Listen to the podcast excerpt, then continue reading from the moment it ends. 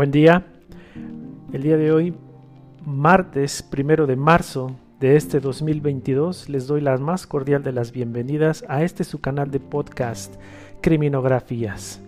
Un canal dedicado a la reflexión y análisis de todos aquellos temas que implican los saberes, los aconteceres de la disciplina criminológica. ¿Cómo no? Aquí felices de compartir el primer podcast de este año. Ya teníamos algún tiempo de no compartir desde finales del año pasado, entre una y otra razón, principalmente la labor de ocupación que tenemos tanto su servidor Alberto Posadas, profesor investigador de esta de la licenciatura en criminología de esta nuestra Universidad Autónoma de Querétaro, de nuestra Facultad de Derecho, claro que sí, y bueno, las muchachas que integran el equipo de de criminografías. Hemos estado un tanto atareados. Y que creen esta semana, y como bien ustedes han de saber, al menos alumnas y alumnos de nuestra licenciatura, esta semana ya con el gusto de que comienza el regreso paulatino, semipresencial, escalonado a, a clases, es decir, hasta todavía la semana anterior todas las clases, al menos en nuestra licenciatura, eran de manera virtual el típico Zoom o el Meet. Esa era la herramienta virtual principal con la cual pues, seguíamos transmitiendo esos saberes criminológicos necesarios para nuestra formación. Hoy en día ya comenzamos el día de ayer eh, con un par de grupos, el día de hoy se integran otros y el día de mañana vienen otros dos, se van rotando en los distintos semestres, en las distintas materias, acorde a los horarios. Y bueno, sí, ya se empiezan a escuchar un poco con mayor eh, ánimo a la comunidad estudiantil, se empiezan a ver los pasillos ya con, con, su grata presencia, ¿no? Alumnos, las mochilas y, demás, y bueno, las risas típicas, y pues estamos aquí felices, estamos aquí felices, muy felices en criminología de, tenerlos de vuelta. Sean todas y todos bienvenidos. Eh, y bueno, esperemos que, que, las condiciones sanitarias nos sigan permitiendo seguir escalonando e ir regresando paulatinamente eh, este, en este semestre para pues, ya retomar estas ansiadas actividades presenciales, ¿no? que siempre son muy importantes y muy necesarias. Y no olviden pues, siempre atender las medidas eh, sanitarias que nos indica la autoridad universitaria en conjunto con la autoridad sanitaria del gobierno estatal y el gobierno federal para, hacer, para poner lo mejor de nuestra parte y así mm, poder... Tener todas las condiciones más adecuadas de un regreso al 100%. Pero bueno, ¿qué les parece? Vamos a enfocarnos el día de hoy al tema que nos atañe, el podcast el día de hoy denominado Criminología y Posmodernidad. Algunas reflexiones en torno a sus dilemas actuales. ¿Qué es esto de la posmodernidad? Que tanto se habla mucho, eh, principalmente en el seno de la filosofía, ¿sí? Eh, y, bueno, y, de qué manera estos debates filosóficos eh, influyen o permean al interior de las ciencias sociales, ¿no? Eh, los debates en torno a la modernidad, y la posmodernidad hoy en día están muy presentes y, abriendo un paréntesis cultural, no solamente presentes en las ciencias sociales. De hecho, de acuerdo a los historiadores y los filósofos, estos debates de posmodernidad tienen un origen particularmente en las ciencias exactas. ¿Quién lo imaginaría de esta manera? Pero sí, en las ciencias exactas, cuando el físico alemán de origen judío, Albert Einstein, en la primera mitad del siglo XX tiene la idea de la relatividad y lo desarrolla con todo un sustento teórico complejo. Sí, eh, cuando hablamos en las ciencias exactas de relatividad, de mecánica cuántica, de la llamada termodinámica no lineal, es decir, cuando las ciencias exactas comienzan a aceptar algunos factores como el azar, el error, ¿sí? factores que durante la, esta llamada modernidad positivista de esta física newtoniana eran imposibles pensar en estos factores, o sea, tenía, el ser humano debía desarrollar un conocimiento capaz de tener un conocimiento certero, exacto, irrefutable y predecible a cualquier saber de las leyes de la naturaleza, de la física. En ese sentido, cuando estas ciencias exactas, todas estas disciplinas, principalmente la física, comienzan a aceptar estos términos y voltean a ver a estos términos como el error, el azar, ¿sí? y, de qué manera se inmiscuyen para las leyes de la naturaleza, las leyes de la física, entonces comienza a ver como un reblandecimiento de las miradas extremadamente rigurosas de las ciencias exactas. Ese reblandecimiento permea posteriormente a las ciencias sociales, porque si en las ciencias sociales ostentamos una mayor eh, laxitud, una mayor flexibilidad hacia el hecho social, en esta entramado tremendo de subjetividades que hay en los comportamientos de las sociedades en lo cotidiano, entonces esta laxitud comienza a minar o influenciar de alguna forma a ese rigor metodológico, a ese rigor positivista que nos fundamentó a principios del siglo XX, finales del siglo XIX, principios del siglo XX, con la inspiración positivista y darwinista de Emil Durkheim, claramente. Emil Durkheim en su momento fundamenta el método de investigación con las reglas del método sociológico que se publica en 1895. Entonces hay una, hay una aspiración positivista, debemos de tener un control del hecho social en su análisis, en su abordaje, en nuestras metodologías, en los resultados, inclusive tal como lo indicaban los darwinistas sociales de la mitad del siglo XIX, ¿sí?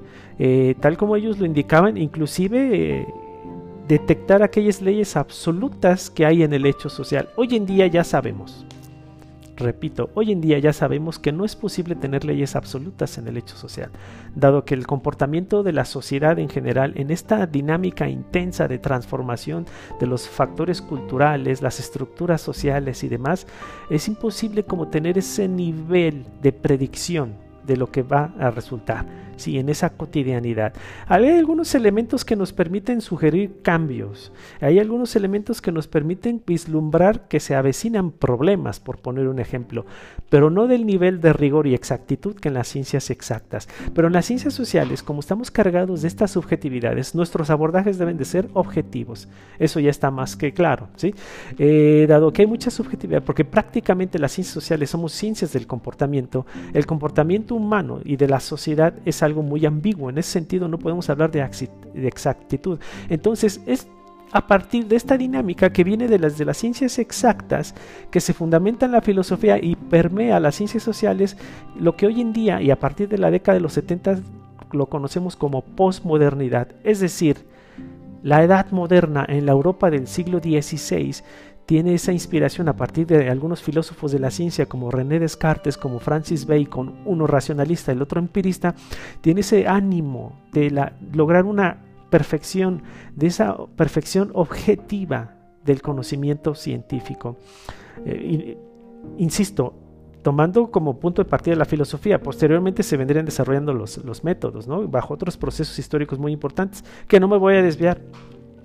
Sí, pero entonces la posmodernidad es esta etapa posterior a la modernidad, es esta etapa posterior a ese espíritu propio de la edad moderna, de la filosofía de la ciencia y ese espíritu del positivismo de inicios del siglo XIX en Francia con Augusto Comte, entre otros expositores, John Stuart Mill en, la Inglaterra de esta época, si con estos expositores, entonces estos expositores de, de gran raigambre científica, de este rigor metodológico tremendo, que poco a poco fuimos dando cuenta que en ciencias sociales no era posible, la posmodernidad encuentra los elementos más... Ah, eh, propicios para que se desarrollen sus enfoques después de la Segunda Guerra Mundial. ¿sí? Se tuvo que haber este, este evento catastrófico tremendo de gran reestructuración geopolítica a nivel mundial de los grandes poderes para que entonces el, pensamiento, la cultura, las sociedades empezaran a entrar en temas de, liberación, ¿sí? de libertad, porque la misma colonización europea nos sometió a un rigor político, epistemológico, económico, religioso. Entonces, con la Segunda Guerra Mundial, con este nuevo orden mundial, se empieza a ver estos reacomodos y eso influye también en las ciencias sociales, ¿sí? Con esta llamada posmodernidad. Hay un nuevo orden epistémico, finalmente. Los debates, por lo tanto, de la modernidad y la posmodernidad siguen álgidos hoy en día. Hay algún, inclusive en la academia, hay algunos colegas que se decantan más por una actitud positivista, un, por una por una perspectiva moderna, ¿sí? positivista, de esa, de esa fiereza metodológica, si me permiten el término. Hay algunos que le, que le dan un poco más de flexibilidad de las miradas científicas racionales hacia los hechos sociales en toda su gran diversidad. Entonces algunos se decantan más por el enfoque de la posmodernidad y todos sus debates y demás. ¿sí? Personalmente yo como profesor investigador de la licenciatura en criminología, yo me decanto en las, en las virtudes de ambas, porque considero yo de manera crítica que tanto los enfoques eh, de ese rigor metodológico de la modernidad, pero también esas flexibilidades para poder dar cuenta de la forma como se constituyen los hechos sociales y sus expresiones culturales, es necesaria esa flexibilidad posmoderna. Converger desde los debates, las miradas de la modernidad y la posmodernidad es algo muy necesario para mi perspectiva como académico. Pero finalmente, a partir de estos este, debates, sí, tenemos que hay cambios. Estos cambios, sí, que se dan en, en, el seno de las disciplinas de las ciencias sociales, algunas se decantan por estas áreas más posmodernas, otras siguen queriéndose mantener en esta tradición modernista, positivista, sí, lleva a que a partir de estas ah, disciplinas que empiezan a retomar mucho y de forma seria, tremendamente seria, el debate de la posmodernidad, se creen algunos ah, cuerpos teóricos al interior de estas disciplinas. Estos cuerpos teóricos más simpatizantes, más allegados a la posmodernidad, son aquellos cuerpos teóricos que nos han traído oxígeno nuevo a los conceptos de los que fuimos constituidos en esta tradición decimonónica del positivismo francés principalmente en ciencias sociales, ¿no? Entonces, en posmodernidad, en ciencias sociales, eh, hay esa, esa, renovación, ese aire nuevo en las ciencias sociales. Ninguna de las ciencias sociales ha sido exenta de tener esta, esta influencia posmoderna. Eh, para el caso de... de la criminología sí tenemos esta parte. ¿eh? Para la criminología representó grandes rupturas, grandes eh, revoluciones de pensamiento no, muy, no, menos interesantes, muy enriquecedoras. Eh, la ruptura de paradigmas que representó al interior de la criminología la posmodernidad se traduce en las llamadas criminologías específicas. ¿Sí? Así algunos criminólogos de renombre lo denominan, es decir, aquel conjunto de cuerpos teóricos con miradas inspiradas en la posmodernidad y en otros ah, enfoques teóricos filosóficos como el marxismo. ¿sí? Eh, estos cuerpos teóricos en criminología denominados criminologías específicas se fundamentan a partir de esta inspiración posmoderna, entonces intentan hacer una revisión crítica de todos aquellos paradigmas tradicionales conformados a lo largo de los siglos en, criminología y dar cuenta de qué manera si estos paradigmas quizá no han contribuido a los grandes cambios sociales que aspiran los, las y los criminólogos, ¿sí? número uno, número dos, e inclusive pueden afectar aquellas problemáticas sociales por las que supuestamente están las y los criminólogos para luchar. ¿sí? Eh, la posmodernidad retoma mucho del enfoque crítico del pensamiento de Carlos Marx, entonces hace una revisión interna de esa criminología positivista y llega a conclusiones tremendas.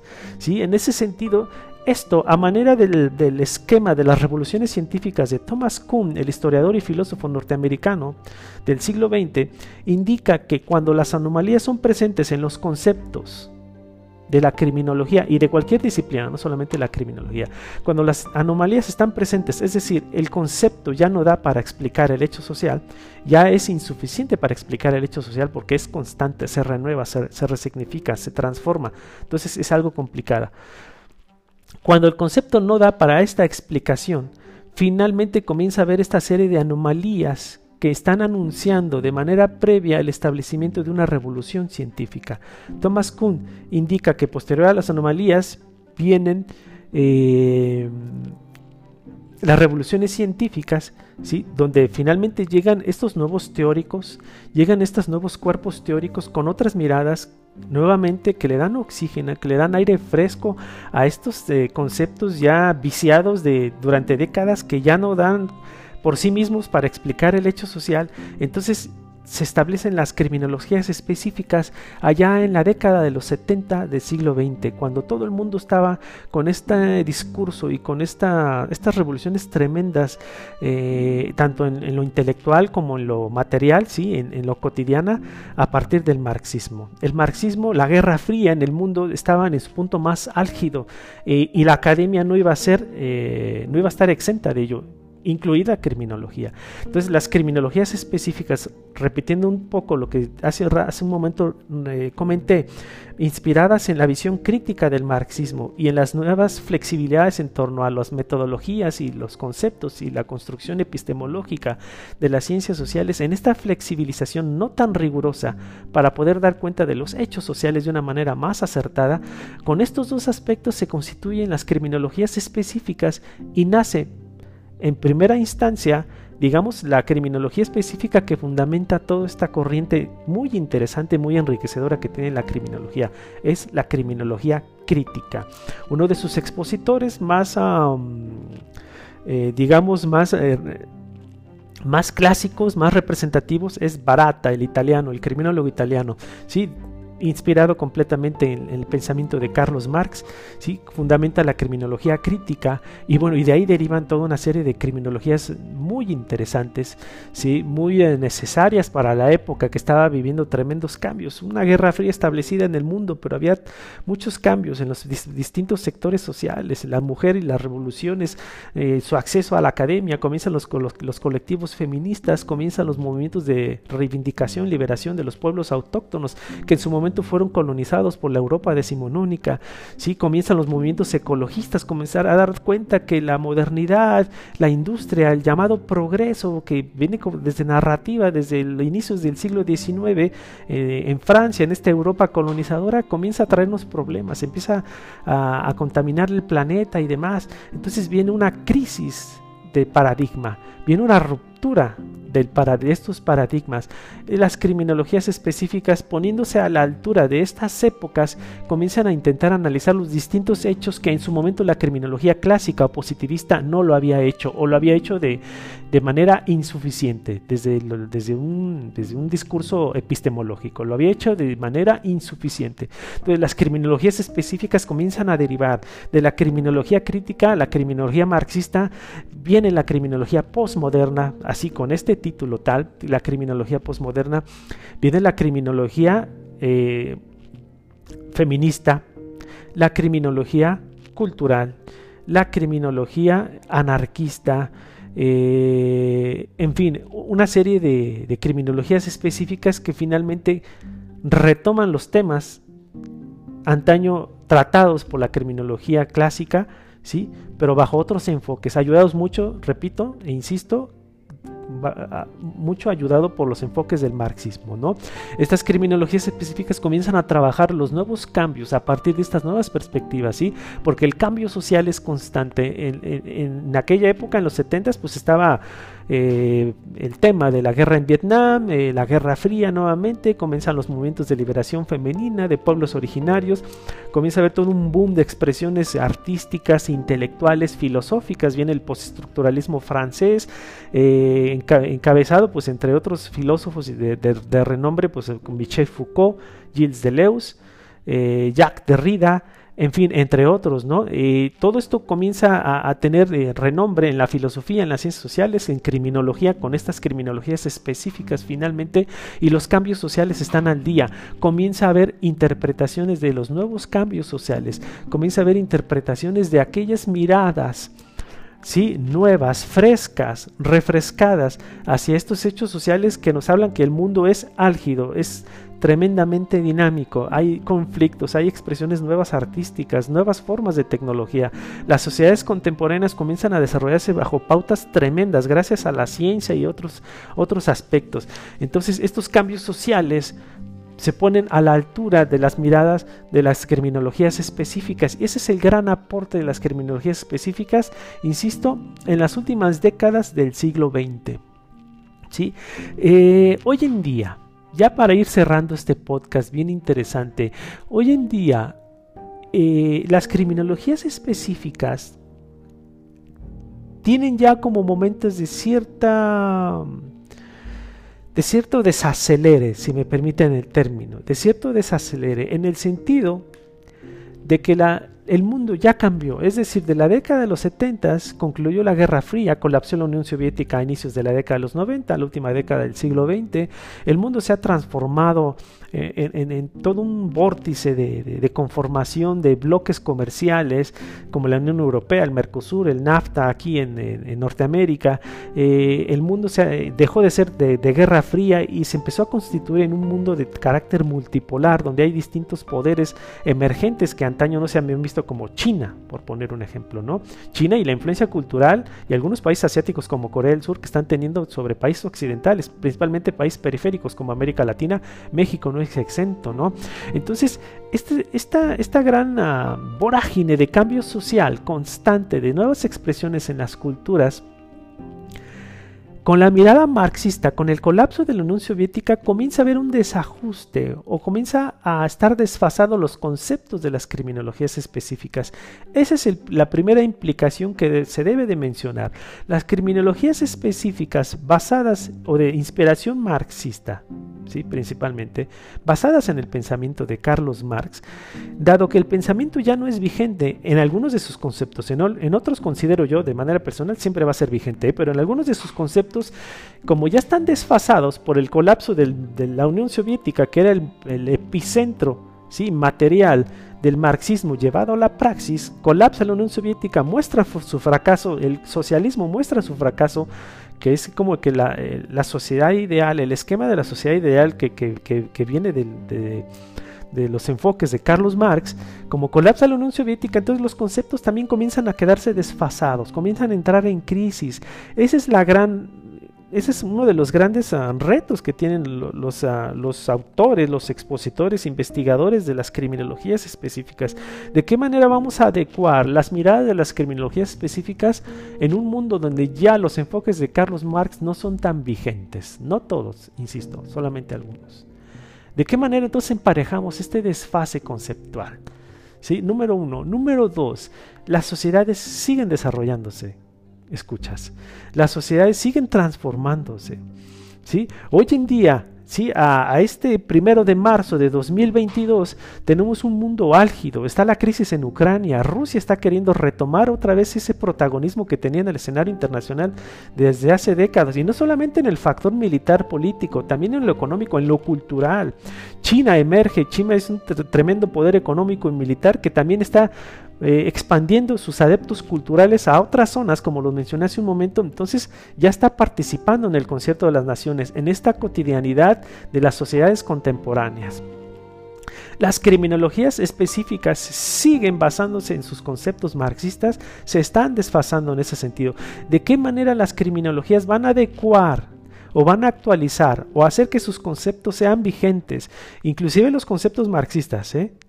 Porque repito, nuevamente es la tercera ocasión que lo menciono, hay conceptos marxistas que son vigentes hoy en día, como la lucha de clases. Esos conceptos a mí me queda claro que van a ser vigentes eh, al menos en, el largo plazo. ¿eh? Quizá no me atrevo a decir que para siempre, pero en el largo plazo, como está estructurado el mundo, la propiedad privada, eh, la delimitación social en segmentos sociales, socioeconómicos, en fin, que, que son como prácticas que el sujeto social en su naturaleza pues tiene esa propensión, ¿no?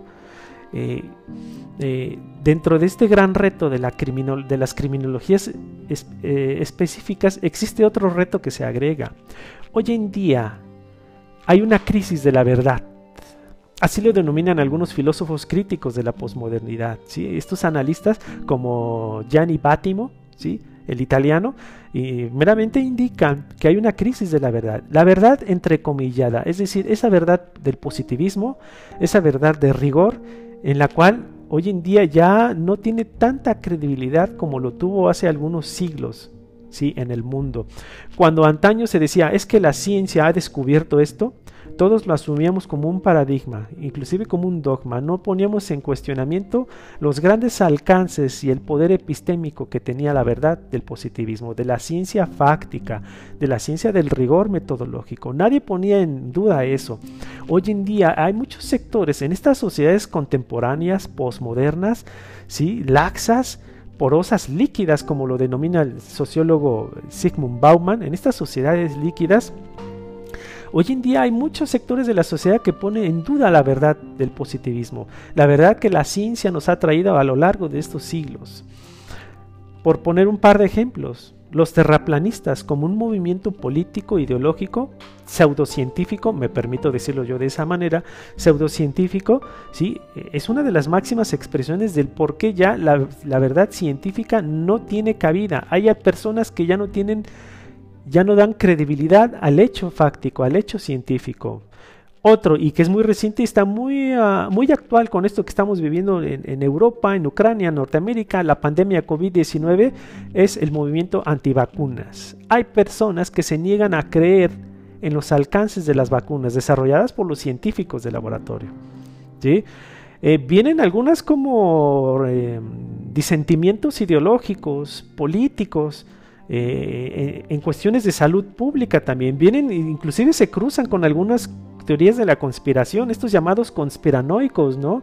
Se cruzan con, con estos escepticismos de que si nos van a implementar microchips y nos van a controlar o van a tener un registro de nosotros o, que los Illuminati financian o finalmente hay toda una serie de interpretaciones de lo que nos habla que las sociedades contemporáneas y los seres humanos de hoy en día necesitamos más que la ciencia para que nos dé una orientación, una explicación de lo que de lo que se presenta el día de hoy. Estos grandes estragos que están dejando las guerras, los conflictos, las redes sociales, en esta interacción de la vida cotidiana que va hasta lo más íntimo del sujeto social. ¿Sí? La pandemia COVID-19, todas las implicaciones que hay, desde las teorías que hay de su origen hasta la reestructuración de los gobiernos del mundo, las protestas, la, la delimitación o la coerción de las libertades individuales o las libertades civiles que nos tomaron siglos de conquista y de luchas. No sé si den cuenta el panorama tan complicado que se le está planteando a las criminologías específicas, a estas criminologías posmodernas. ¿sí? Desde las miradas del marxismo está muy claro que es insuficiente dar una explicación a esta tremenda actividad humana, a esta tremenda interacción humana en lo cotidiano en las sociedades contemporáneas. Ese es el segundo gran reto que tienen las criminologías específicas Considero yo que, bueno, sobre la marcha, los trabajos de los investigadores, el levantamiento de datos, ya sea in situ de campo o lo que se alcance a registrar, vienen las nuevas interpretaciones, viene la, la conformación de nuevos conceptos. De primer término, esos conceptos que están ahí en la mente, en la experiencia, en, en las ideas vagas, sueltas, no enlazadas, no fuertemente entretejidas de los investigadores, los intelectuales, los académicos, comienzan a aterrizarlos. Posteriormente se, conceptualiza mediante las publicaciones, los trabajos, las investigaciones y demás, y comienza a conformarse esta nueva serie de paradigmas que van a ser necesarios para darle explicación a estas sociedades tan álgidas y tremendamente dinámicas. Yo estoy seguro que las, las y los criminólogos que están insertos en, estos tenores de, debates, de reflexiones, ¿sí? de teorización, problematización y demás, van a encontrar finalmente estos nuevos hallazgos conceptuales que van a poner en vigencia a las criminologías específicas en la sociedad contemporánea de hoy en día. De mi parte es todo. Así, de esta manera yo cerraría esta, reflexión. Espero haber sido claro, espero haber poder haber podido poner el énfasis de la gran importancia que tienen las criminologías específicas hoy en día, pese a que, nuevamente lo considero así, pese a que están desfasadas, ya no están teniendo tanta vigencia como están conformadas, pero tienen todos los elementos teóricos, conceptuales, metodológicos incluidos para ponerse al día, para que vivan este proceso cuniano de revolución científica y qué es lo que sigue. Adelante, tener este entramado de conceptos, de miradas que nos permitan darle explicación a esto que parece ser que se transforma, se, se se recategoriza, se resignifica de manera muy dinámica, constantemente. Siempre los académicos vamos atrás del hecho social, porque surgen nuevos hechos y mira, está surgiendo este nuevo tema, está surgiendo este nuevo problema, este nuevo fenómeno, y a veces las teorías no nos son suficientes. Hay que estar intentando tener siempre los pasos hacia adelante en ese sentido, pero yo a mí me queda claro que no es una labor sencilla, es un trabajo tremendo de constante estudio y trabajo de investigación. Les agradezco la atención.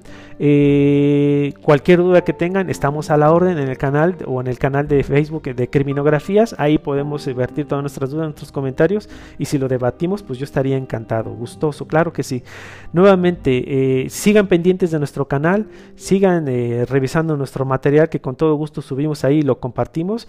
Y bueno, sin más por el momento, les agradezco nuevamente que tengan un excelente inicio de semestre, aunque ya un poco pero les deseo un excelente inicio de semestre a todos y que el resto de la semana les vaya muy bien.